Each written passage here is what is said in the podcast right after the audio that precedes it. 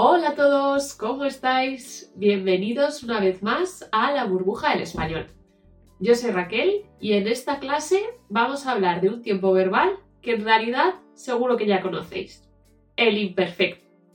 Vamos a repasar brevemente cómo se forma y nos centraremos sobre todo en sus usos. ¡Comenzamos! Comenzamos repasando cómo se forma el imperfecto.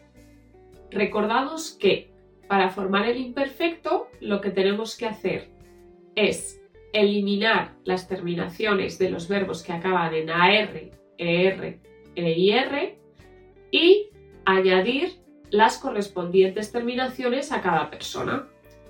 Para la primera conjugación, que son los verbos terminados en AR, pues quitamos AR y añadimos las terminaciones aba, abas, aba, ábamos, abais, aban. Por ejemplo, con el verbo cantar sería yo cantaba, tú cantabas, él cantaba, nosotros cantábamos, vosotros cantabais y ellos cantaban. ¿Qué ocurre con la segunda y la tercera conjugación? Pues muy fácil, porque utilizan las mismas terminaciones. Entonces, tenemos que quitar ER e IR y añadir IA, IAS, IA, íamos, IAIS, IAN. Por ejemplo, con el verbo hacer de la segunda conjugación, acabada en ER, sería yo hacía, tú hacías, él o ella hacía, nosotros hacíamos, vosotros hacíais y ellos hacían. De igual forma, esto ocurre con los verbos acabados en IR, como el verbo escribir. Yo escribía, tú escribías, él o ella escribía, nosotros escribíamos, vosotros escribíais y ellos escribían. Pasamos ahora a ver los usos del pretérito imperfecto. Podemos usar el imperfecto para referirnos tanto al pasado, al presente como al futuro. Vamos a comenzar primero con los usos del pretérito imperfecto para hablar del pasado. En primer lugar, lo utilizamos para hablar de situaciones que se repiten, situaciones habituales en el pasado. Por ejemplo, cuando yo era pequeña siempre iba a jugar al parque. Mis amigos y yo jugábamos a la pelota. Después, normalmente, merendaba a las 5. Todos son acciones que se repetían con frecuencia en el pasado. También utilizamos el imperfecto para hablar de acciones en desarrollo en el pasado. Por ejemplo, cuando yo vivía en España era muy feliz. O empezó a llover mientras dormíamos. Utilizamos también el imperfecto para describir a una persona, un objeto, una situación en el pasado. También podemos describir un momento o un estado, ya sea físico, mental o emocional, de una persona. Veamos algunos ejemplos.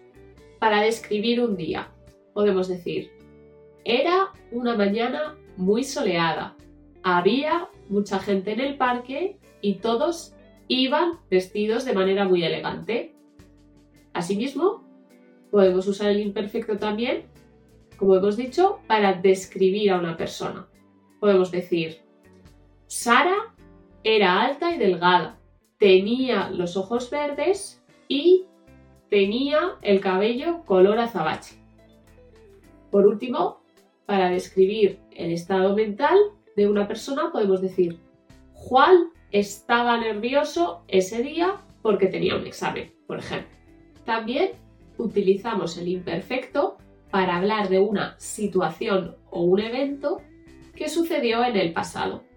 Por ejemplo, podemos decir, se casaron el 30 de agosto. La iglesia estaba llena de gente y hacía muchísimo calor. A continuación, vamos a ver los usos del pretérito imperfecto para hablar del presente. En primer lugar, lo utilizamos para expresar cortesía, para expresar educación. Por ejemplo, si estamos en un bar y tenemos sed, podemos pedirle al camarero, por favor, quería un vaso de agua. O, otro ejemplo, podría ser, quería hablar con el director. Estamos usando el imperfecto, pero el momento temporal es el presente. Hola, quería recordarte que con la burbuja del español es posible prepararte para el examen SIELE, el examen que sirve para certificar tu dominio del español. Si estás interesado, no dudes en contactar con nosotros. Te dejo el link en la descripción. También empleamos el pretérito imperfecto para expresar sorpresa.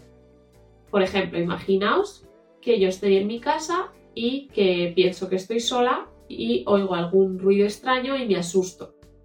Descubro que finalmente es que estaba mi compañero de piso en casa también. Pues puedo decir, eras tú.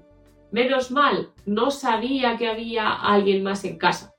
Usamos también el imperfecto para expresar censura.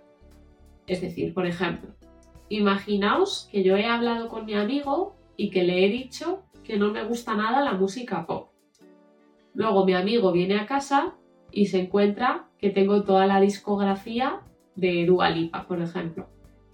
Pues me puede decir, pero si no te gustaba la música pop. En algunas ocasiones esto se utiliza de forma negativa, negando lo que el hablante creía que era verdadero. Por ejemplo, ¿no tenías que estudiar o no estabas trabajando? Ambas tienen un matiz peyorativo como si el interlocutor le estuviera echando en cara al hablante que no está cumpliendo con lo que había dicho que iba a hacer. Utilizamos también este tiempo verbal para disculparnos. Por ejemplo, podemos decir, no sabía que tenías prisa, perdóname. O, disculpe señora, no sabía que este era su asiento. Utilizamos también el imperfecto para expresar un deseo que tenemos que es un deseo muy fuerte. Por ejemplo, ¿qué ganas tengo de irme a la playa? Me iba ahora mismo. También lo utilizamos para expresar falta de responsabilidad. Por ejemplo, yo puedo decir, se me ha caído al suelo el móvil y se me ha roto. Es que había poca luz. O bien, sí, ya sé que la tortilla tiene demasiada sal. Es que lo ponía en la receta. En ambos casos estoy eludiendo la culpa. Por último, vamos a ver los usos del pretérito imperfecto para hablar del futuro. Con el pretérito imperfecto podemos expresar duda. Puede ser una duda del pasado. Por ejemplo, ayer Lucía se fue de viaje. Creo que iba en avión. También puede ser una duda del presente. Por ejemplo, me parece que Maite trabajaba hoy, pero no me acuerdo hasta qué hora. O puede ser una duda del futuro. Por ejemplo, creo que mañana Fernando tenía una reunión. Bien, pues esto ha sido por hoy. Muchas gracias por ver el vídeo. Espero que os haya resultado útil. Si os ha quedado alguna duda respecto a las conjugaciones, desinencias o verbos irregulares del pretérito imperfecto, podéis ver este vídeo de aquí que os aclarará todas las dudas. Os recordamos también que en nuestra página web y en nuestras redes sociales tenéis un montón de materiales para seguir aprendiendo español y nos vemos en el próximo vídeo. Muchas gracias.